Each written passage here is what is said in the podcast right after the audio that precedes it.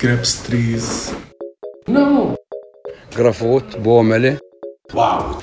People, market, party. يلا حبيبي. Hallo. Hello. Hi. Wie geht's, Pia? Hi. Hi. Wie geht's? Gut, und dir? Auch. Was hast denn du am Wochenende gemacht? Party. Party, wo? Ja, bei uns zu Hause. Oh, wir hatten eine kleine Party bei uns. Es Im richtig- Westflügel. Es war richtig schön. Ja, im Ostflügel ist ja mein Zimmer. Da haben wir nicht gefeiert. Aber im Westflügel und es kamen richtig viele Leute. Das war echt cool. Also wir hatten ein bisschen Schiss, dass nicht so viele Leute kommen, dass es nicht cool wird, dass die Nachbarn sich beschweren, dass die Polizei kommt, dies, das, Ananas. Aber am Ende war es einfach nur cool. Es ist nichts passiert. Wir haben getanzt, gequatscht und es war wirklich ein richtig cooler Abend. Und Ja. es sind auch so viele Leute nämlich nicht gekommen. Und wenn die noch gekommen wären, dann Ui, hätten wir den Ostflügel noch eröffnen müssen, glaube ich. Richtig. Mhm. Das war auf jeden Fall schön.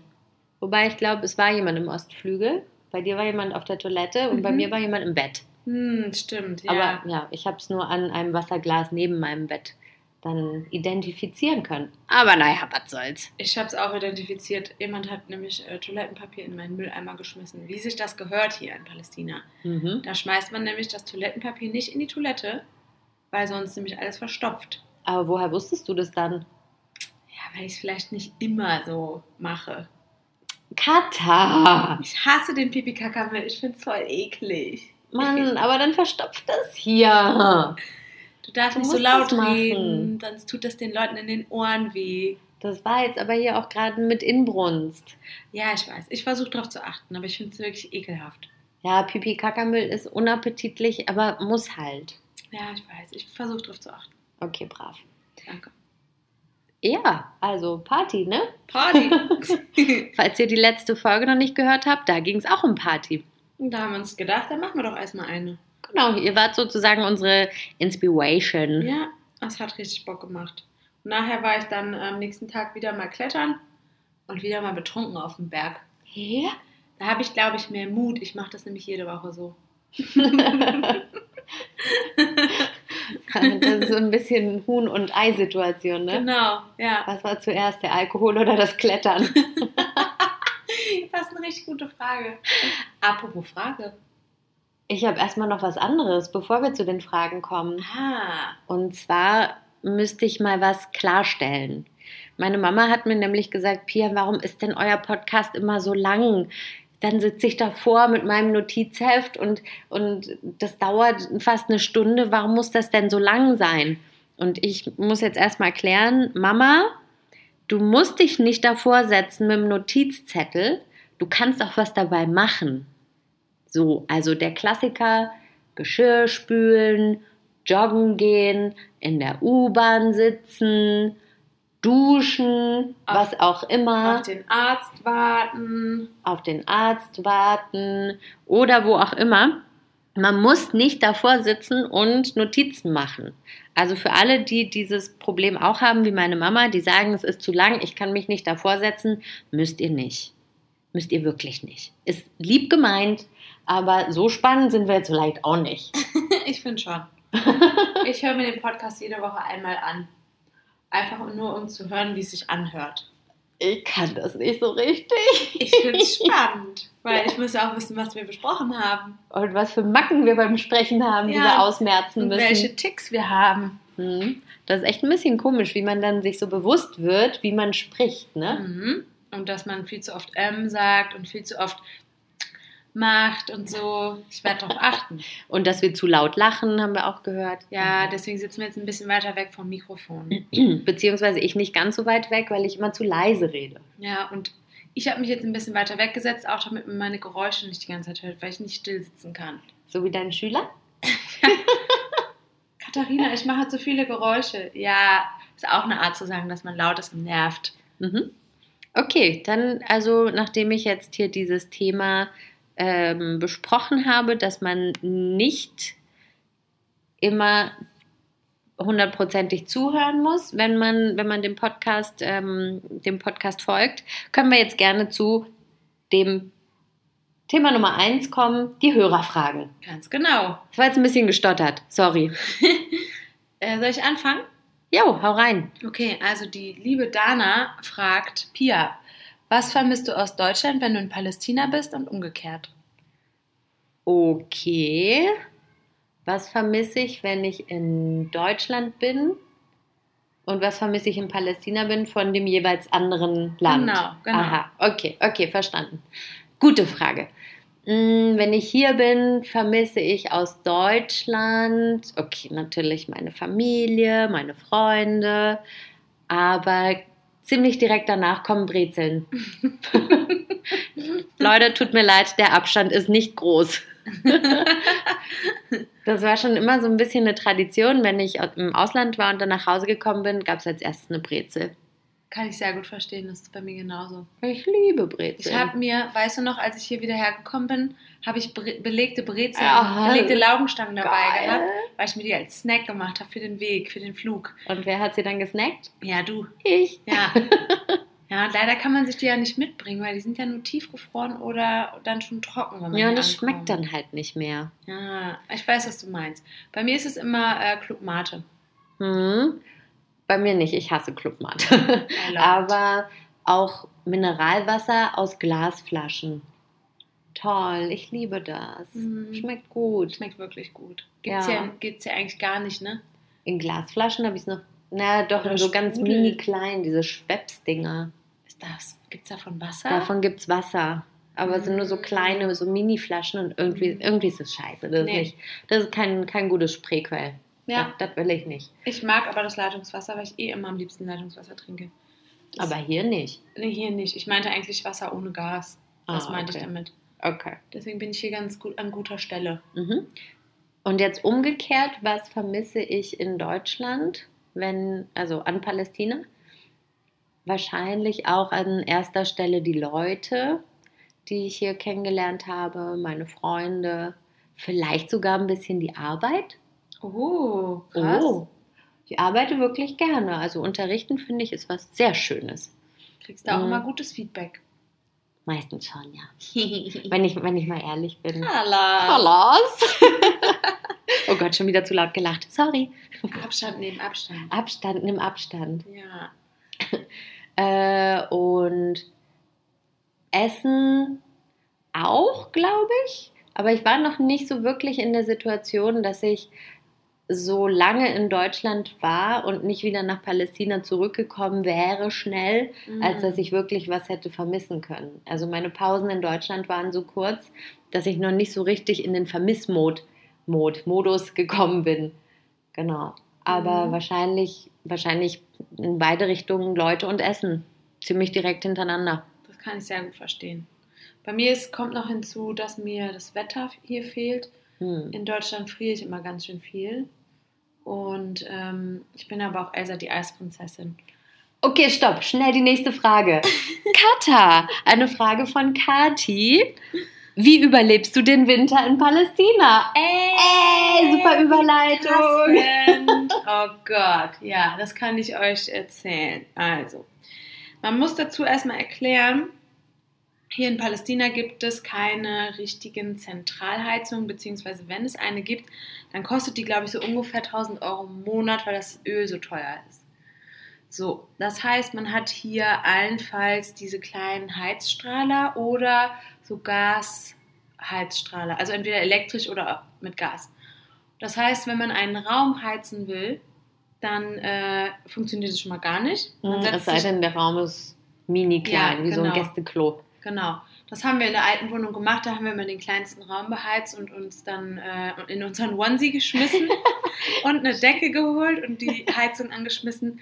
Leider hatte das Zimmer ziemlich viele Fenster, weil es eigentlich der geschlossene Balkon war. Aber anders ging es einfach nicht. Am allerschlimmsten ist Duschen.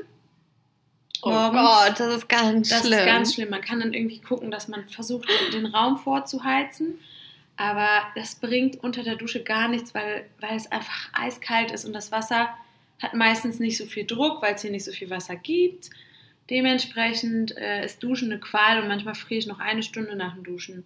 So, Oder schon allein aufs Klo gehen morgens. Oh Ja.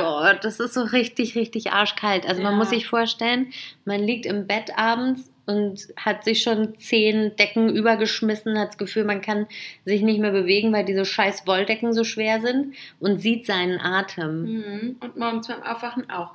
Aber was mir hilft, das war ja eigentlich die Frage, das ähm, ist die gute alte Wärmflasche. Die Mhm. hilft mir sehr gut. Also die klemme ich mir manchmal auch in den Onesie, wenn ich zu Hause bin, klemme ich die zwischen Bauch und Onesie. Ähm, und was mir hilft, ist halt, dass meine Füße warm sind, weil wenn die, sobald die kalt sind, dann ist der Tag quasi äh, im Arsch. Was mir hilft, ist ganz viel Tee mit viel Ingwer, was warm hält. Und ansonsten einfach ganz lange im Büro bleiben. Stimmt. Weil Wenn man, für eine, wenn man für eine deutsche Organisation arbeitet, dann äh, wird da nämlich ordentlich gut geheizt Mhm. und dann kann man da einfach noch ein bisschen vorbereiten oder, oder einfach lange arbeiten. Ja, und dann scharf essen, heiß trinken, vielleicht in eine Bar gehen, Alkohol trinken, das wärmt ja auch. äh, ja, so. Und dann einfach hoffen, ähm, dass der Winter bald vorbeigeht, weil der Winter hier ist sehr regnerisch und windig und kühl. Es hat aber auch was Schönes, muss ich sagen. Also wenn man so, gerade wenn man so in der Natur ist und es mal regnet, das hat irgendwie eine, eine ganz schöne Atmosphäre und die meisten Palästinenser freuen sich total auf den Winter. Das hat für die was ganz Romantisches so. Ein Freund von mir hat mir mal gesagt, dass er liebt, dass er es liebt, wenn der Winter kommt, weil er sich dann quasi eine Flasche Wein kauft äh, und einfach äh, irgendwo in die Natur fährt und dann aber im Auto sitzen bleibt und mit Leuten dann im Auto chillt und ein bisschen Wein trinkt, und einfach nur quatscht und raucht und einfach nur das, die Atmosphäre so genießt. Weil die Sommer ja doch sehr lang und heiß sind und trocken. Mhm. Ja. Also ich kann dem Winter fast nichts Positives abgewinnen, muss ich sagen. Auch gerade Ramallah ist sehr hoch ja. und hier gibt es dann im Winter immer so richtig krassen Nebel. Mhm. Also wirklich so diese Art von Nebel, wo du das Gefühl hast, du schwimmst in der Nebelsuppe und kannst nicht mehr die nächste Häuserwand sehen. Das ist nicht übertrieben jetzt. Also wirklich so. Und das hat schon auch was echt Bedrückendes, wenn man so eine Wand direkt vor dem Fenster hat. Mhm. Aber wenn ich gerade so an den Winter denke, dann Ja, aber weil es gerade warm ist, Ja, ja, weiß. Nein, aber man vermisst ja doch immer das, was man gerade nicht hat. Ne? Und Ja, klar. jetzt, wenn da der Winter vorbei ist, den ich zum Glück nicht erlebt habe, weil ich in Deutschland war die Zeit über, da war ich auch super froh, einen Winter gespart. Aber trotzdem, wenn ich jetzt gerade so daran zurückdenke, dann muss ich an unsere alte Wohnung denken und wie gemütlich wir es uns immer gemacht haben. Und dann haben wir eine Serie angemacht und gemeinsam gegessen und Tee getrunken. Aber weißt du, wie lange es gedauert hat, bis wir gemütlich waren und nicht mehr so, es ist so kalt, es ist so kalt. habe ich vergessen. Ja. Kannst du mal unsere Onesies erklären? Ja, also ich ähm, bin eines Tages losgesteppt und bin in so einen Laden, in, in, also über so einen Laden gestolpert, der Onesies hatte. Und dann sind wir da, glaube ich, zusammen hingegangen. Ne? Ja. Weil ich kannte das aus Deutschland, da hatte ich mir auch schon mal einen gekauft und in dem Onesie, der aussieht wie der Esel von Winnie Pooh, habe ich Ja. meine Masterthesis geschrieben. Und manchmal, wenn ich dann äh, rauchen wollte auf dem Balkon, habe ich mir noch einen Bademantel übergeschmissen, damit ich nicht friere. So, und dann dachte ich mir, hey, das ist doch eigentlich eine super Idee. Und dann sind Pia und ich äh, losgezogen in diesen Laden und da gab es eine Million verschiedene Tiere. Aber es waren nicht alle Größen da. Und dann haben wir uns Mhm. letztendlich für den Mops entschieden. Und dann, warte mal, dann haben wir uns doch selber die Möpse genannt oder sowas, ja, ne? klar. Wir Ja. hatten dann halt beide einen Mops-Onesie Ja. mit Ohren und Schwänzchen und allem Pipapo Ja, und waren dann halt die Mops-WG. Die Möpse. die Möpse. Also wer ein Foto davon sehen möchte, ich habe eins bei Instagram. Katkutka findet ihr mich im Onesie Gitarre spielend. Auf de, in dem besagten Zimmer, das wir beheizt haben, weil es das kleinste Zimmer war. Richtig. So viel zum Thema Winter, ne? Mhm. Aber unsere jetzige Wohnung, muss ich auch sagen, ist die am wenigsten kalte, die ich hier äh, bisher erlebt habe. Also es gibt schon Abstufungen von kalt bis unerträglich kalt. Ich habe auch das Gefühl, dass die Wohnung hier im Sommer auch kühlt. Hm. Manchmal komme ich raus und äh, gehe gehe ich raus und habe so einen Hitzeschlag. Hm, das stimmt. Das ist ganz angenehm. Also bislang keine Beschwerden und wenn doch, schön ins Beschwerdemanagement checken. Toi, toi, toi. Ich klopfe mal auf Holz, nicht erschrecken. Apropos schwierige Situation. Der Winter. Pia, Was war die schwierigste Situation, in, äh, die du in, Pi äh, in Pia erlebt hast, die du in Palästina erlebt hast? Das möchte der Resek wissen. Okay.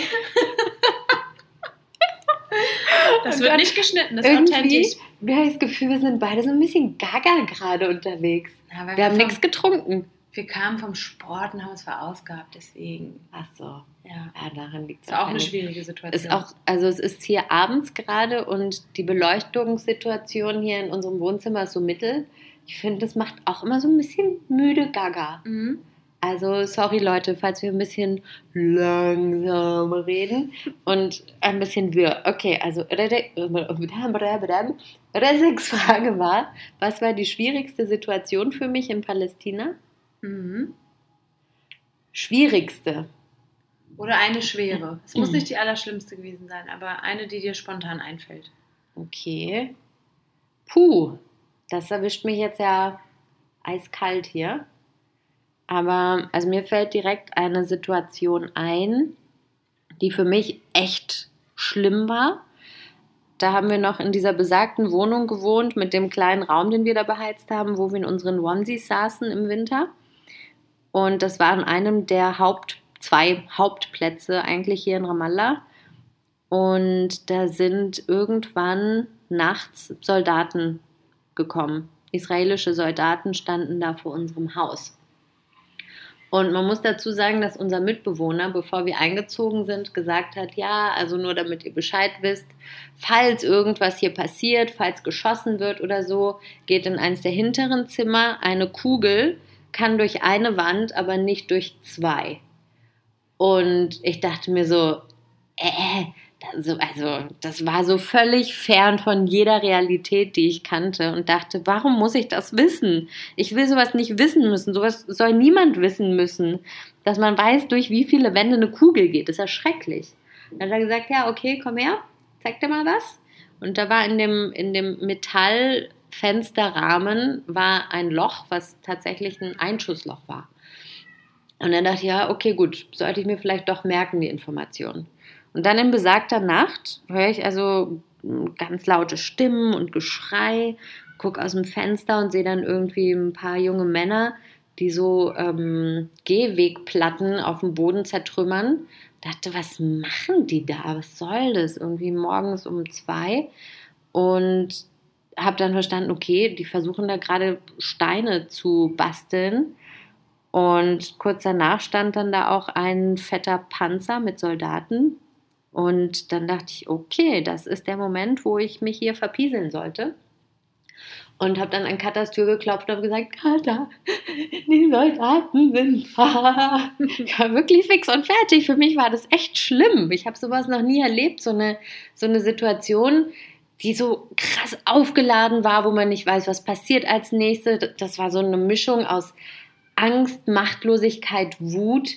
Und dann war ich so, Katha, kann ich bei dir schlafen? Katha hat nämlich hinten raus gewohnt und da waren dann also mehr als zwei Wände dazwischen. Und dann haben wir es halt krachen gehört. Vorne, hinten, überall hat es gekracht. Ja, das stimmt.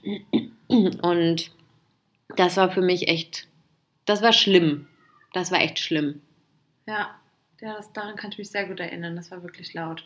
Aber ich bin nicht davon aufgewacht. Gesunder Schlaf. Ich hatte die Situation auch schon ein paar Mal in Bethlehem. Da habe ich in der Nähe von der Mauer gewohnt und bin auch öfter nachts wach geworden, weil geschossen wurde und auch weil so Tränengas dann in unseren Vorgarten geflogen ist. Und dann muss man direkt die Fenster zumachen, weil es sonst so beißend ist und so. Also das sind so Situationen, die sind schwierig, aber die sind halt leider Gottes äh, gegenwärtig. Schlimm ist halt auch, gut, also ich glaube, wenn ich dieselbe Situation jetzt nochmal hätte, fände ich es auch immer noch schlimm. Aber dass es trotzdem jedes Mal ein kleines bisschen alltäglicher wird. Ja, weißt du, was ich meine? Ja, man gewöhnt sich da irgendwie komischerweise dran. Also, Also nicht so richtig. Das ist jetzt nicht, dass man Nein. sagt, oh, ist ja normal, cool. aber das nach dem ersten Mal, dass man das Mhm. zum ersten Mal erlebt hat, ist es danach so, ah, in der Situation war ich schon mal, ich weiß, was ich zu tun habe. ja. So eher. Das Ja, meinte genau. ich mit gewöhnen. Nicht so von wegen, ach so, naja, ist ja ganz normal, dass hier geschossen wird und Tränengas fliegt und so. Hm. Natürlich nicht, auf gar keinen Fall. Ja. Ja, äh, Resek versteht jetzt leider die Antwort wieder nicht. Der spricht da leider kein Deutsch, aber wir erzählen es ihm dann. Genau. Also der hat auch die Frage gestellt, weil wir ihm von dem Podcast erzählt haben. Und er ist unser Fan, ohne es zu verstehen. Habibi. Okay, dann komme ich jetzt zu meiner zweiten Frage für dich, liebe Katharina. Mhm. Die ist von meiner Mama. Meine Mama hat hier irgendwie heute eine, eine sehr präsente Stellung. Mhm. Mama, ne, hat sich gelohnt, das Notizen machen. Und zwar möchte sie gerne wissen, was ist eigentlich diese GIZ bzw. der zivile Friedensdienst? Okay. Und los. Und los. Die GIZ ist eine, Ab das ist eine Abkürzung für die Gesellschaft für internationale Zusammenarbeit. Das ist eine deutsche Regierungsorganisation und ähm, das BMZ, das Bundesministerium für wirtschaftliche Zusammenarbeit, beauftragt quasi die Mitarbeiter des GIZ im Rahmen der Entwicklungszusammenarbeit äh, weltweit in vielen, vielen Ländern ähm, beratend quasi zur Seite zu stehen. Also auf Palästina bezogen gibt es verschiedene Programme, wie zum Beispiel ähm, Infrastruktur. Ähm, ich glaube, es gab mal ein Wasserprogramm, das ist aber, glaube ich, soweit ich weiß, geschlossen worden.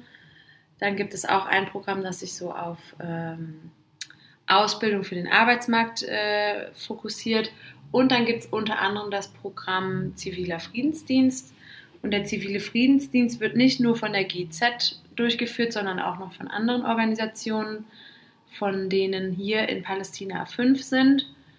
Und die GIZ, äh, die den zivilen Friedensdienst hier in Palästina macht, konzentriert sich vor allen Dingen auf die Defragmentierung der palästinensischen Gesellschaft. Das ist jetzt natürlich ein Schlagwort. Was bedeutet denn Defragmentierung? Also, man kann sich das so vorstellen, dass durch die ähm, Situation, durch den Konflikt, hier vor, der hier vorherrscht, ähm, das hat natürlich Auswirkungen auf die Gesellschaft und äh, aber auch andere Themen wie zum Beispiel ähm, Religion. Hier gibt es zum Beispiel Christen und Muslime. Dann der Kontrast zwischen Menschen aus, dem, aus der Stadt und Menschen auf dem Land. Dann gibt es den Kontrast Flüchtlinge, Nicht-Flüchtlinge. Ähm, und das Programm des zivilen Friedensdienstes ähm, arbeitet dieser Fragmentierung, dieser Zerstückelung entgegen mit verschiedenen Projekten, die in verschiedenen Städten äh, umgesetzt werden. Das heißt, es kommt immer eine, eine Friedensfachkraft, hat einen Counterpart, also einen, einen Projektpartner. Und die arbeiten dann zusammen in, dem, in der Organisation im Sinne der Stärkung der Zivilgesellschaft, was vor allen Dingen eine besondere Zielgruppe sind Frauen ähm, und Jugendliche, da ähm, die Perspektivlosigkeit hier bei den Jugendlichen besonders groß ist, weil man sagen kann, dass ähm, viele gewaltfreie Maßnahmen nicht zu dem Ergebnis geführt haben, dass quasi der Konflikt zwischen Israel und Palästina beseitigt wird. Und dementsprechend ent, äh, entstand so eine Art Perspektivlosigkeit. Der wollen wir quasi entgegenwirken. Und eben dieser Fra Zerstückelung der Gesellschaft. Und das auf verschiedene Arten und Weisen, zum Beispiel durch Kunst, Kultur, Sport und so weiter. Also ich könnte jetzt noch ewig weitersprechen, aber ich glaube, das ist so eine grobe Zusammenfassung von dem, von meiner Arbeit. Also nicht meine Arbeit alleine, aber von der Organisation, mit der ich arbeite. So. Das klingt schon besser. Ähm, kurze Frage und eine Verständnisfrage dazu von mir. Ja. Counterpart heißt das dann also in deinem Fall, das ist eine, eine deutsche Person äh, gemeinsam mit einer palästinensischen Person, die dann gemeinsam ein Projekt bearbeiten. Genau, also Counterpart ist quasi die, der oder die Leiterin, ich muss ja gendern, äh, einer Organisation, einer Partnerorganisation. Also Mhm. diese Partnerorganisationen schreiben quasi Anträge und wenn die quasi bewilligt werden, dann ähm, wird sozusagen eine zivile äh, oder eine Friedensfachkraft bereitgestellt, die beratend tätig ist. Also es, man kann sich das jetzt nicht so vorstellen, dass die deutsche Friedensfachkraft in die Organisation geht und sagt, hey, wir machen das jetzt so und so. Nein, das ist nicht der Sinn von äh, Entwicklungszusammenarbeit, sondern das ist eher so beratend äh, tätig sein im Sinne, dass ähm, die Ziele, die der zivile Friedensdienst verfolgt, ähm, mit den Aktivitäten, die in den Partnerorganisationen durchgeführt werden, auch erreicht werden und dass man das Mhm. auch messen kann. Okay. Was mein Job sein wird, das Messen der Wirksamkeit der Projekte. Ach so, das PM und E. Das Stichwort lautet PM und E, Planning, Monitoring und Evaluation. Und jedes Mal, wenn du sagst, denke ich nur PMS. Prämenstruales Syndrom. Naja. Hat Ähnlichkeiten. Okay, das waren äh, meine zwei Fragen. ja, ich habe auch zwei Fragen gestellt. Gut, dann sind wir jetzt mit den Fragen durch, würde ich sagen. Dann kommen wir mal zum Thema, ne? Was ist denn unser Thema? Hochzeiten. Apropos Hochzeit, als Pia und ich uns entschieden haben, heute über Hochzeiten zu sprechen, haben wir bei einer kleinen Besprechungspause das Fenster aufgemacht und was haben wir gesehen? Das ist kein Scheiß. Unten Hochzeit. findet eine Hochzeit statt. Beziehungsweise, das ist nicht die, nicht die Hochzeit, sondern das ist die ähm, Party für den Mann. Also bei Hochzeiten, bei palästinensischen Hochzeiten muss man sich das so vorstellen, dass die quasi mehrere Tage lang gehen. Es gibt einmal die Henna-Party, mm, Das ist aber für Frauen. das ist für Frauen. Und dann gibt es die Party für den Mann. Das ist dann nochmal was anderes. Dann gibt es den äh, Lunch. Das ist dann an einem, an dem zweiten Tag sozusagen. Da werden quasi alle Verwandten durchgefüttert. Und dann am dritten Tag kommt es dann zur eigentlichen Hochzeit. So ungefähr kann man sich das vorstellen. Wir werden da gleich nochmal im Detail drauf eingehen. Also ich kann ehrlich gesagt gar nicht so richtig dolle drauf eingehen. Ich war bisher bei einer einzigen Hochzeit, die vielleicht auch nicht super repräsentativ war. Das war auch nicht hier in Palästina, sondern in Jordanien. Von meiner Freundin Deborah, die aus den USA kommt, mit ihrem jordanischen Mann. Also danach war es ihr Mann. Ja. Davor natürlich noch nicht. Ähm, und da gab es keine Henna-Party. Ich bin da direkt zu Deborah in den, in den äh, Beauty-Saloon gefahren und haben da irgendwie eine Frisur und Make-up bekommen. Nee, wobei, stimmt gar nicht. Eine Frisur habe ich da bekommen. Aber Make-up hat mir dann ihre, ihre Schwägerin gemacht. Ah, Da sind wir dann nämlich in das Haus von ihrem jetzigen Mann gefahren.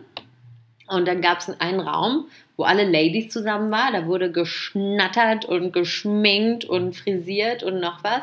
Es war eigentlich mega lustig, muss ich sagen. Es war echt witzig. Es war so ein Mini-Raum. Lauter Tussis da drin, die alle so Ganz und wir aufgeregt. mittendrin, genau, es war echt witzig. Und dann wurden Push-Ups rausgeholt ohne Ende. Hui, hui, hui, hui. Also da wurde gepusht ohne Ende. Und danach, äh, die Männer waren, waren alle in einem anderen Raum. Dann kam diese, ich, ich weiß gar nicht, ob es dafür einen Namen gibt, diese Trommelleute. Ah ja, diese kleine Musikgruppe. Mhm. Ja. Die stehen dann vor dem Haus und machen dann einmal so, so, so eine Animationsmusik, würde ich sie mal nennen. ähm, und dann kommen alle raus und tanzen mit den Händen so in der Luft Mhm. und den Schultern und ein bisschen den Hüften bewegen. Und dann geht's in die Autos. Der Mann wird auf die Schultern genommen von einem, ne? Genau. Und dann tanzen die so, die Männer so um den herum mit den Trommeln Mhm. und machen, glaube ich, auch noch so Genau. Geräusche. und ich habe das auch mal erlebt, dass es auch noch andere Instrumente gab, so eine Flöte, also die Vielleicht Nei. sogar ein Dudelsack, oder? Könnte auch sein. Ja, das weiß ich nicht mehr so genau. Es ist auf jeden Fall eine Variation vorhanden. Mhm. Dann setzen sich alle in ihre Autos, teilweise schicke Autos, weil die extra dafür gemietet werden. Oh ja. Oh ja, Fenster runter, Musik laut an und los geht die Huperei. Ja, genau. Durch die ganze Stadt. Das kennt man ja von irgendwoher, ne? Das wird in Deutschland ähnlich betrieben. ja, aber ich finde hier so ein bisschen exzessiver. Es sind Punkt 1 mehr Autos in einer Karawane. Ja. Punkt 2 wird einfach durchgehupt. Ja, ich habe es auch letztens nochmal gesehen dachte so, Leute, ihr steht an der Ampel, ihr braucht nicht hupen. Die Party geht gleich weiter. Und dann finden die Partys meistens in irgendwelchen schicken Hotels statt, ne? Mm, ja, oder so in so äh, Sälen, die man an, Festsälen, anmieten genau. kann. Ja. Genau. Ja, genau. Und das ist dann meistens sehr groß. würde ich mal behaupten. Ja. Also unter 200 Leuten geht nichts, oder? Ach, das ist schon wenig. Also eigentlich eher das Doppelte. Und Oder mehr. Dreifache. Manchmal Mhm. gibt es auch 1000 Leute. Letztens habe ich von einer Hochzeit gehört, da ging es um 1000 Leute. Ja. Mhm. Es kommt halt darauf an, irgendwie wer heiratet, glaube ich, und wie viel Geld vorhanden ist. Mhm. Ja. Genau, Geld ist da auf jeden Fall ein wichtiger Faktor. Das ist nämlich richtig teuer. Mhm, das ist richtig Was teuer. die Leute da an Geld ausgeben, das möchte ich gar nicht wissen. Das ist wirklich ein bisschen verrückt. Es fängt eigentlich schon bei der Verlobungsfeier an. Also ein Freund von mir hat mir letztens von seiner Verlobungsfeier erzählt und er sprach von 40.000 Schekeln, das sind 10.000 Euro. Er sprach davon, dass man den Raum mieten muss, dass man äh, das Kleid kaufen muss, den Anzug, dann schminken, dann äh, vielleicht gibt es noch ein bisschen Essen auf der Party. Ähm, ach so, und dann muss er auch äh, Gold kaufen. Das dient quasi so der Absicherung, wenn ich das richtig verstanden habe, wie so ein Mitgift, was er ihr quasi mit auf den Weg Mhm. gibt. Das ist so. Das, ich kenne das nur so, dass man das bei den Hochzeiten verteilt, also dass der Mann die Frau mit dem Gold bei der Hochzeit behängt. Aber auch die Gäste, oder? Genau, das können auch die Gäste sein. Das muss nicht nur der Ehemann sein. Mhm. Also ja, das so Und das war, das war nur eine. Verlobung. Das war nur eine Verlobung. Das Also. heißt, 40.000 Schekel ist da eigentlich noch super günstig. Ich glaube, so eine Hochzeit an sich kann auch schon mal 100.000 Euro kosten. Locker. Ja. Also habe ich schon von gehört. Also Ja. ich frage mich immer, wie die Leute das finanzieren. Hm, Das weiß ich auch nicht. Ich glaube durch äh, Kredite, aber eben auch durch die ganzen Geschenke, die man oder das Geld, was man von den Gästen bekommt. Also ich glaube, Hochzeiten finanzieren sich vor allen Dingen dadurch, dass man sich gegenseitig einlädt Mhm. und gegenseitig quasi finanziert. Darum kommen immer so viele Leute.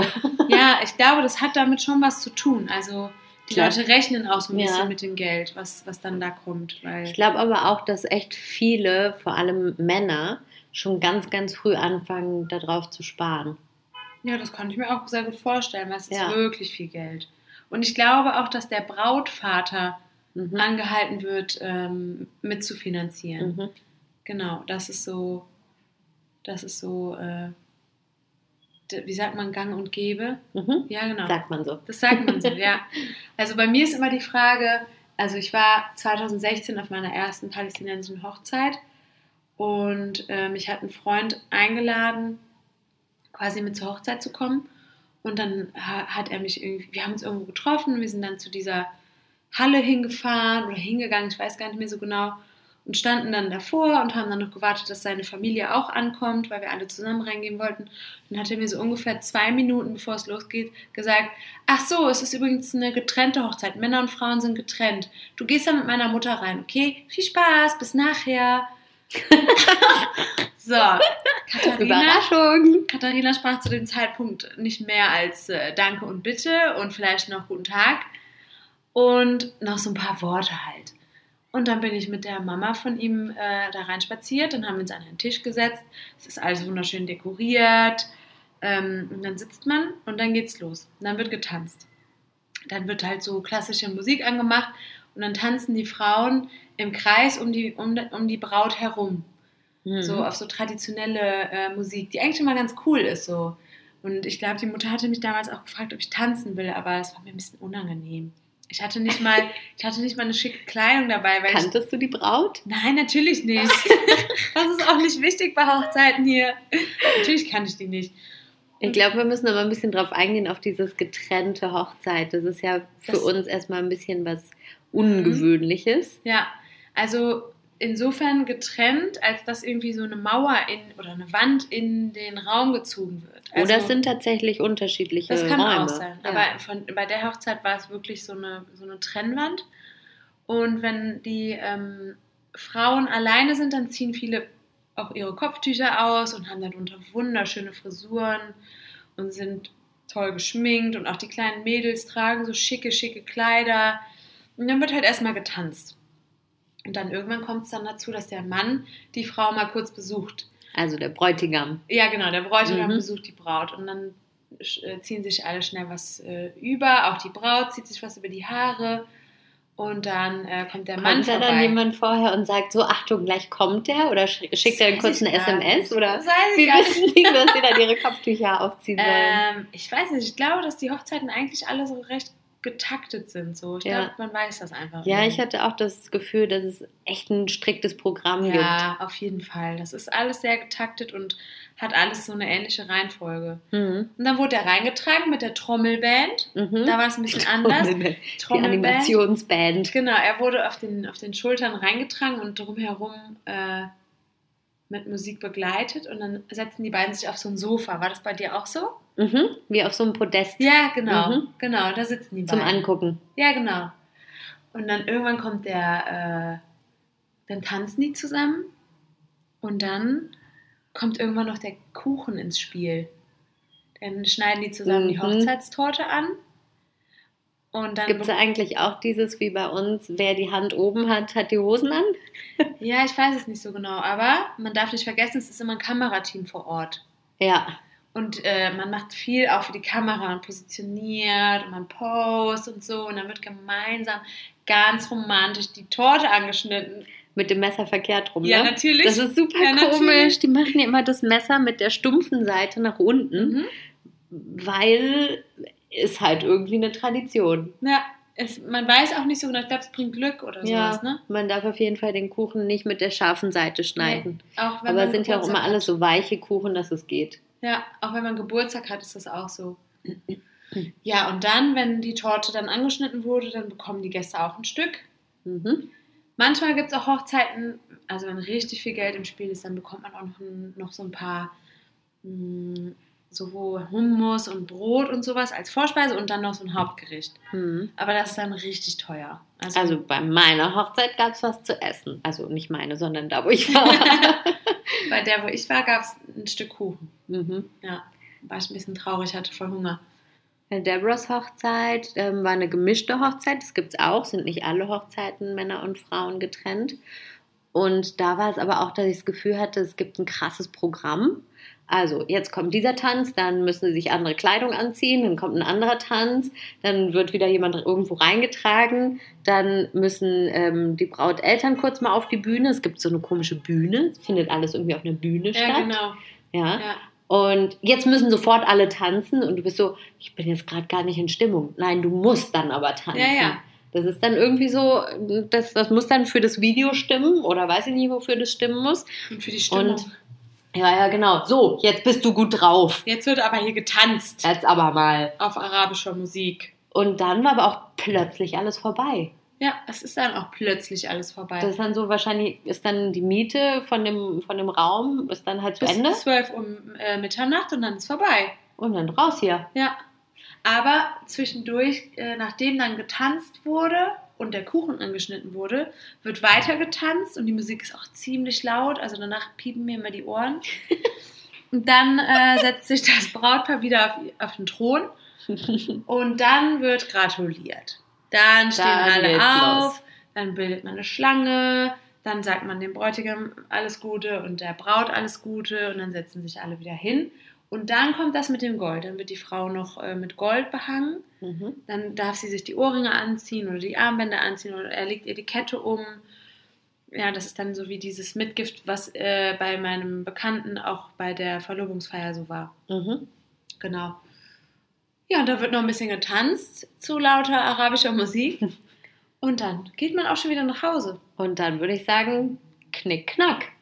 Das weiß ich jetzt nicht so genau. Ja. Naja, auf, also komm, Vermutlich ja. Vermutlich das ja. ist ja die Idee.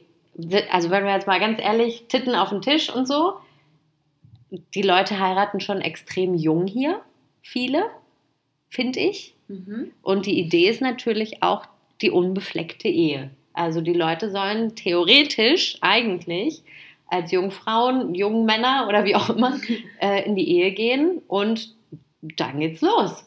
Ja, aber ich glaube nicht, dass man hier heiratet, um endlich äh, Geschlechtsverkehr zu haben, sondern einfach, weil ähm, das auch damit verbunden ist, dass dann die Kinder endlich von zu Hause ausziehen. Stimmt. Also es sind verschiedene Aspekte. Mhm. Ich glaube, äh, ein Argument ist halt, dass man so lange zu Hause wohnt, bis man jemanden gefunden hat, den man heiratet, sei es arrangiert oder nicht arrangiert. hm.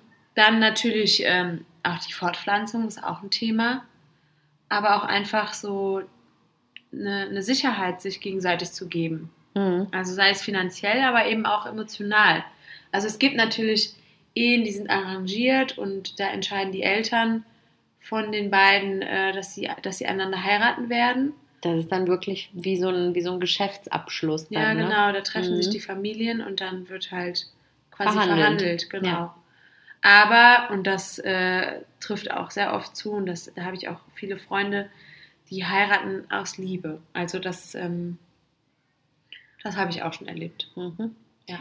Es gibt dann halt aber auch so diese ähm, Ehen, wo ich so das Gefühl habe, okay, vielleicht die kennen sich schon, die mögen sich auch und für die ist es dann halt auch eine Möglichkeit, unabhängig zu werden Genau. und eben dieses ausziehen zu können und so ein bisschen machen zu können, worauf sie Lust haben ähm, Sich und nicht mehr. privat zu treffen. Genau, genau. Ohne, also ungestört vor allen Dingen, ne? Ja. Nicht immer nur im Café oder so.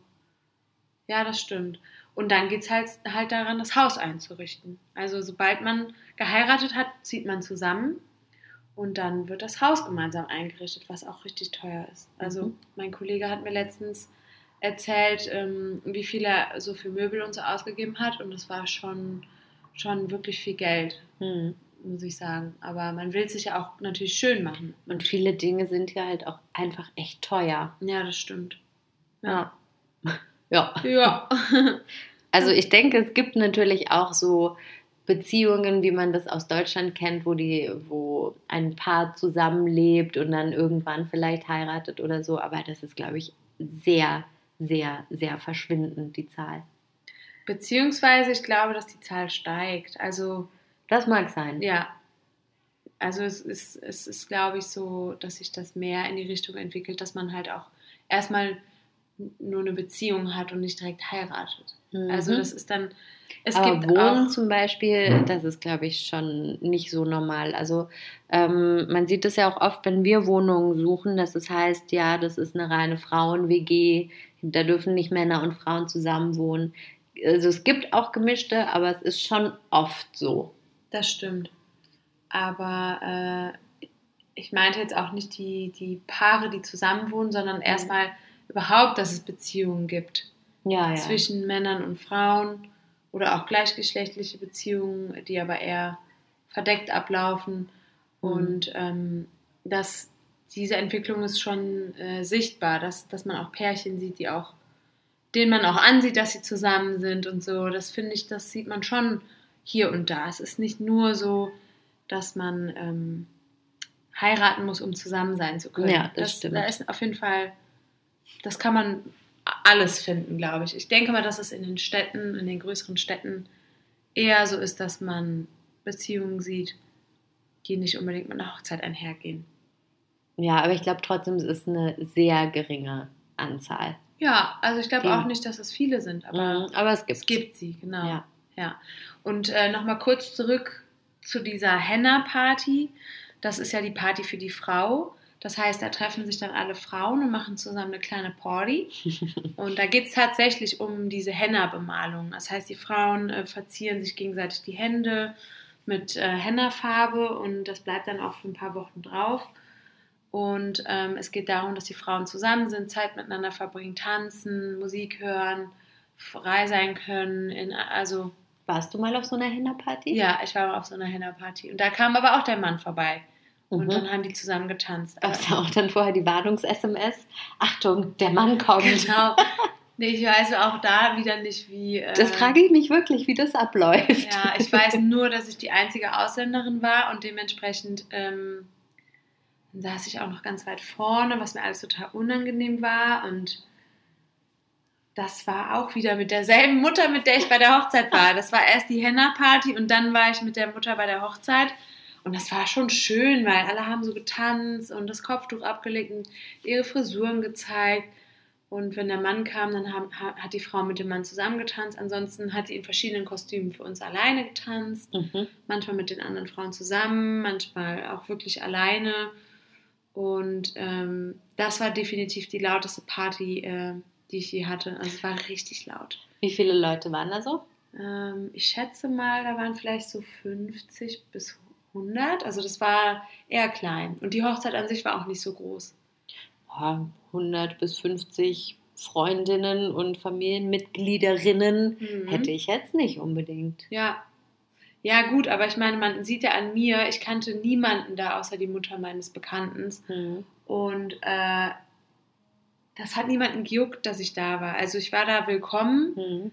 Ähm, ich saß da, ich äh, habe quasi daran teilgenommen. Ich glaube, ich wurde auch zum Tanzen aufgefordert, aber habe wie immer abgelehnt, weil mir, weil mir das einfach unangenehm ist, weil ich auch nicht so schön tanzen kann wie die. Hattest du Turnschuhe an? Ja, natürlich. Ich hatte natürlich meine Vans an, ist doch klar.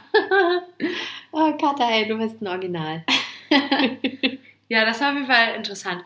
Und parallel dazu, genau, fand nämlich die Männerparty statt, die, die man hier auch unten hört. Mhm. Da wird irgendwie so, äh, so ein Gerüst aufgebaut und eine Bühne und meistens wird auch noch irgendwie ein Musiker eingeladen, irgendein DJ. Und dann treffen sich alle Männer und feiern die ganze Nacht mit lauter Musik. Ähm, und der Bräutigam wird immer auf den Schultern getragen und manchmal kommt auch ein richtig berühmter Sänger, der richtig viel Geld kostet. Mhm. Und äh, das ist aber egal und alle freuen sich einfach. Und alles wird natürlich auf Video aufgenommen. Ja, natürlich. Da, Alles. da gibt es Drohnen, die das aufnehmen und Videos, also und Leute, die das einfach normal filmen. Und ich weiß noch, als diese Henna-Party von der Frau vorbei war, sind wir alle dann zu denen nach Hause. Und da im Hof hat die Männerparty stattgefunden. Und das fand ich ein bisschen schade, dass die Frauen nur von oben zugucken konnten. Also Mhm. wir durften nicht runtergehen und mittanzen. Das war wirklich dann, die Frau hat ihre Henna-Party und der Mann hat seine. Junggesellenabschiedsparty oder wie man es nennen mag, wo einfach wirklich richtig viele Männer sind. Ja, das war auf jeden Fall äh, eine interessante Erfahrung. Ähm, ich war auch schon mal auf einer gemischten Hochzeit und äh, da gab es auch Alkohol. Das war Uh. eine, ich war bestimmt schon auf fünf oder sechs Hochzeiten und eine davon, da, war, da gab es Alkohol. Da hat meine Freundin geheiratet in Bethlehem und ähm, ihr Mann ist Christ und deswegen äh, war Alkohol erlaubt. Und das war äh, eine coole Party, weil sie ist Deutsche, er ist Palästinenser und dann gab es nicht nur, da gab es auch diese traditionellen Riten, von denen wir eben berichtet haben und noch ein paar andere, weil bei den Christen ist es nochmal anders. Das kann ich jetzt nicht so gut erklären. Ähm, auf jeden Fall haben die diese roten Hüte getragen. Das weiß ich noch. Ah, diese, und so, okay. und so die St- Holzstöcke. Ja, weiß ich nicht. Und die hatten so Holzstöcke und der Mann wurde auch wieder auf den Schultern getragen und so Schlachtrufe gab's. Genau, und danach äh, hat dann wirklich ein DJ aufgelegt und es gab Popmusik und Geil. ja, das war wirklich eine, das war eine sehr schöne Hochzeit. Das hat mir sehr, gut- sehr gut gefallen und äh, Also sonst die Musik, falls ihr mal einen kleinen, äh, eine, eine Kostprobe haben wollt, ist ungefähr so. Hallo. Holla! Holla! Aber das ist die Musik der Hochzeiten der Beduinen. Das ist so eine ganz, das heißt hier, das ist so ein ganz bestimmter Rhythmus und so eine ganz bestimmte Stimme auch. Ja, genauso wie wir das gerade vorgemacht haben. Eins zu eins, würde ich sagen. Hey, wir könnten eigentlich mal so einen Song, könnten wir eigentlich mal mit in die Liste machen, oder? Das Ja. heißt, wir stellen jeder einen Song vor und dann machen wir noch so einen Hochzeitssong mit rein. Okay. Von, aber von beduinischen, äh, Beduinen-Hochzeiten? Beduinen-Hochzeiten. Beduinen-Hochzeiten, genau. Das äh, könnten wir euch mal als Kostprobe Ein, geben. ein kleines Schmankerl. Ja. Ein kleines Zuckerli. Was ist denn da draußen schon wieder Was ist los? das für ein Geräusch? Also es Ach, ist. Viertel nach zehn am Ja, Abend. Bauarbeiten. Kein Finden Problem. Statt. Alles klar, kein Problem. Ja, läuft bei euch, Leute. Ich guck mal, ob die Hochzeit noch im Gange ist. Grüß schön. Mach ich. Ja, Ja, läuft noch? ja. Das ist Allah. Halla. Halla. Aber das ist die Männerparty. Ja, Die Frau, ja, ja, das sieht man. Das Mhm. sieht man an diesen Gerüsten und an dem bunten Licht und so. Mhm. Und dass es draußen ist. Die Männerhochzeiten sind immer draußen. Äh, Männerpartys sind draußen. Ja. So, genug, oder? Von Hochzeiten. Genug Hochzeit? Ja, Ja. ich will. Muss man das hier eigentlich sagen? Ja, ich will? Nee, ne? Äh, nee, ich glaube, dass der Akt des Vermählens, zumindest im Islam, äh, findet, glaube ich, äh, außerhalb dieser Feier statt. Also Das ist schon vorher, oder? Das ist vorher, genau. Mhm. Man geht dann zu einem, ich vermute mal Imam, also zu einem islamischen Geistlichen, und der verheiratet die beiden. Und bei den Christen, zumindest war es bei Marie so, äh, findet, das, äh, findet die Trauung in der Kirche statt. Mhm. Und ich weiß aber nicht, ob es da auch so einen standesamtlichen Teil gibt, aber ich weiß, dass sie erst in der Ki Geburtskirche geheiratet hat. Wow. Mm, richtig cool. Und ähm, ja, und die äh, muslimischen Hochzeiten, ich glaube, da findet vorher irgendwas statt. Ein Freund von mir hat Das mir das auf mal jeden erzählt. Fall auch nicht, ähm, nicht mit den ganzen Gästen. Nee, da gibt es dann so was extra Zeugen, stattfindet. ja, Zeugen, Trauzeugen, irgendwas ist da. Ja, die Eltern müssen irgendwas machen und aufsagen Ich glaub, und ja. Sprüchlein und so weiter. Und die Frau auch, die muss auch Mhm. irgendwas aufsagen und so ein, so ein Anzug, also so ein, so ein Gewand anziehen dabei. Und dann Mhm. Ja, ja. gibt's Ringe und dann sind die schon verheiratet. und dann geht's los. Und wenn dann das Geld stimmt, dann kann man heiraten, ansonsten wartet man, bis man das Geld hat. Das ist aber auch okay.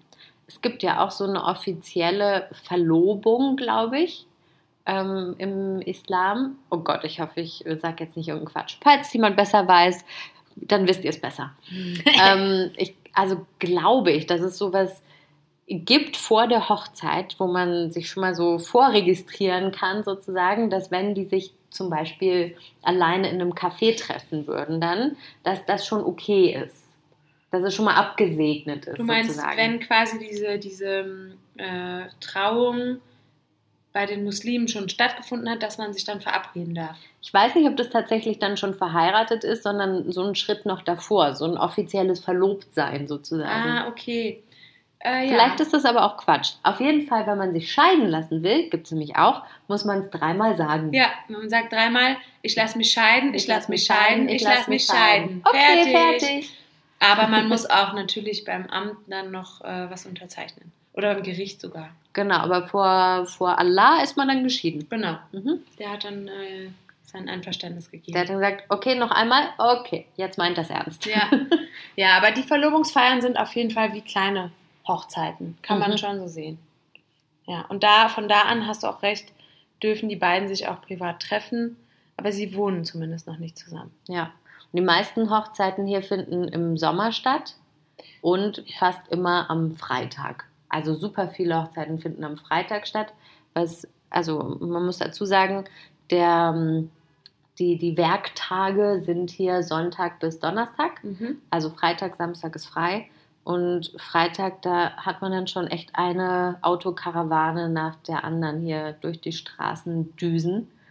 Und das ist im Sommer schon oft auch ein bisschen nervig. Ja, ich weiß noch genau, ich war einmal bei einem Freund von mir im, äh, im Camp zu Besuch und also im Flüchtlingscamp und äh, das war genau zu dieser Sommerhochzeitszeit und da Mhm. sind ständig Einladungen reingeflattert. Also der Vater kam einmal mit so einem Stapel Einladungen ins Wohnzimmer und hat die auf den Tisch gelegt und hat dann wirklich da so Scheine reingesteckt. So, so die, die Scheine da reingesteckt, immer so umgerechnet 50 Euro in jeden Umschlag. Und dann meinte nämlich der äh, Freund von mir so, ja, es ist äh, Hochzeitssaison. Hm. Und dann äh, geht, geht man quasi mit den Umschlägen zu den verschiedenen Hochzeiten und gibt die dann ab. Mhm. Und so, wie wir eben gesagt haben, wird das dann finanziert. Ja, das weiß ich noch. Und da habe ich auch zwischendurch immer mal wieder, wieder so, wenn wir draußen irgendwo waren und es kam wieder ein Mann vorbei, der für seine Tochter die Einladung verteilt. Da habe ich auch schon mal eine bekommen, obwohl ich die Leute überhaupt nicht kannte. Hier, du bist übrigens auch eingeladen. Ja, vielen Dank, ich komme auf jeden Fall. Wow. Inshallah. Das heißt sowas wie, so Gott, So Gott will. will. also eher nein. Genau. ja, man muss ja nicht übertreiben. genau. Okay, genug mit Hochzeiten? Ja, reicht, ne? Okay. Dieses Jahr war ich noch auf keiner. Ich hätte mal wieder Bock. Heiratest Oh. du bald? Ähm, hab's nicht vor. Und du? Nee. Wir können heiraten. Wie Hey, wär's? warum eigentlich nicht? Hey, und wer kriegt dann das Gold von uns? Ähm, naja, das diskutieren wir dann unter uns.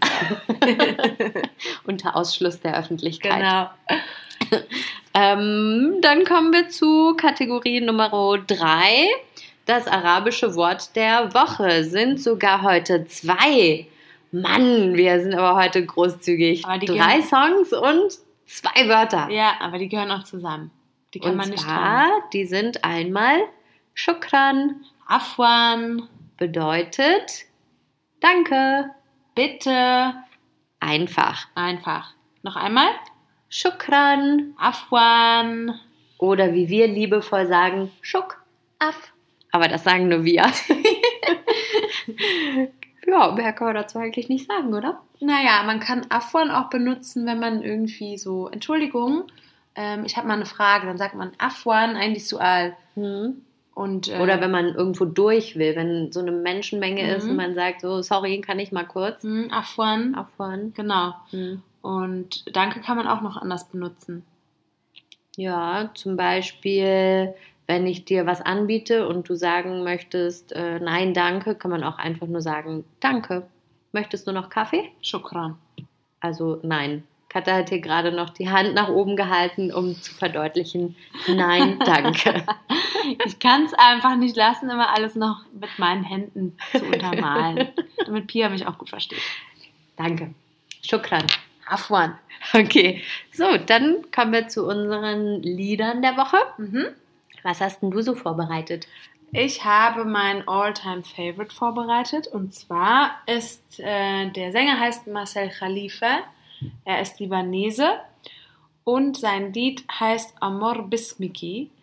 Und äh, Marcel Khalifa macht sehr klassische arabische Musik äh, und untermal, also er trifft, äh, trifft, er tritt ganz oft mit einem Orchester auf und äh, die Musik zeichnet sich vor allen Dingen durch die Oud aus. Das ist die, naja, sag ich mal, arabische Gitarre. Also die ist so, hat so einen ganz dicken, runden Bauch und einen langen, dünnen Griff.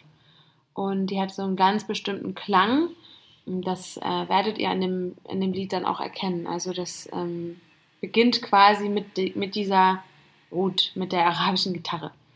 Genau. Sehr schön. Und das ist, äh, das Lied erinnert mich an meinen Aufenthalt von 2016, weil ich das Lied irgendwie vorher selber schon gefunden hatte und war dann mit Freunden unterwegs oder mit einem Freund unterwegs und habe das angemacht und der meinte nur so, Ih, woher kennst du das Lied? Das war gerade der typische Sound. Ih, Ih. So dieses, Über ich bin überrascht, so, Ih, woher kennst du das Lied? Und dann haben wir uns das halt super oft zusammen angehört und das verbindet mich einfach super krass mit, äh, mit Palästina. Deswegen möchte ich euch das nicht vorenthalten. Sorry, kleiner Lachanfall. Gut, äh, mein Song heute ist Yabai von Aziz Mara'a oder Maraka. Der kommt aus Jordanien und das ist ein trauriger Liebessong. Oh. Und den haben wir auch einmal live gesehen. War so mittel. Mhm. Und das Lied ist aber ganz schön und das geht so ein bisschen um eine Frau, die so unerreichbar scheint und mit den Herzen der Männer spielt. So ein Man-Eater quasi. Genau. Mhm. She's a man eater with your one pound, with your town pound, with your never ever your head all. Oh, wow, wow, wow. Das und das so halt auf Arabisch. Genau, so ungefähr. Das sind so Lieder, da kann man einfach so tun, als würde man den Text können. Das mache ich bei den arabischen Songs auch. ich immer. auch. Ja, bye, ja, bye, ja, bye, ja, bye, ja, bye. Ja, ist ein sehr, sehr schönes Lied. Äh, das ist eher so ein bisschen, ja, der macht eher so ruhige Musik mit Klavier, ne? Ja, und schon poppig. Ja. Also die anderen Songs waren jetzt nicht so toll. Es gibt noch einen anderen, den ich auch ganz okay finde, aber hebe ich mir mal auf. Falls wir diesen Podcast noch in zehn Jahren fortführen, dann brauche ich ja noch ein paar Lieder für die Zukunft. Genau, falls wir dann noch hier wohnen, ne? Also wir machen diese zwei Lieder in die Spotify-Playlist. Wie heißt die nochmal? Yalla Habibi Podcast mit jeweils, ne, ohne Unterstrich. Nee, das ist das ist Instagram. Instagram, Yalla unterstrich Habibi unterstrich Podcast ist Instagram. Folgt uns. Oder Yalla Habibi Podcast bei Spotify. Da ist dann die Playlist mit allen Songs, die wir euch immer hier empfehlen. Und da kommt dann noch so ein Halla, Halla, Halla.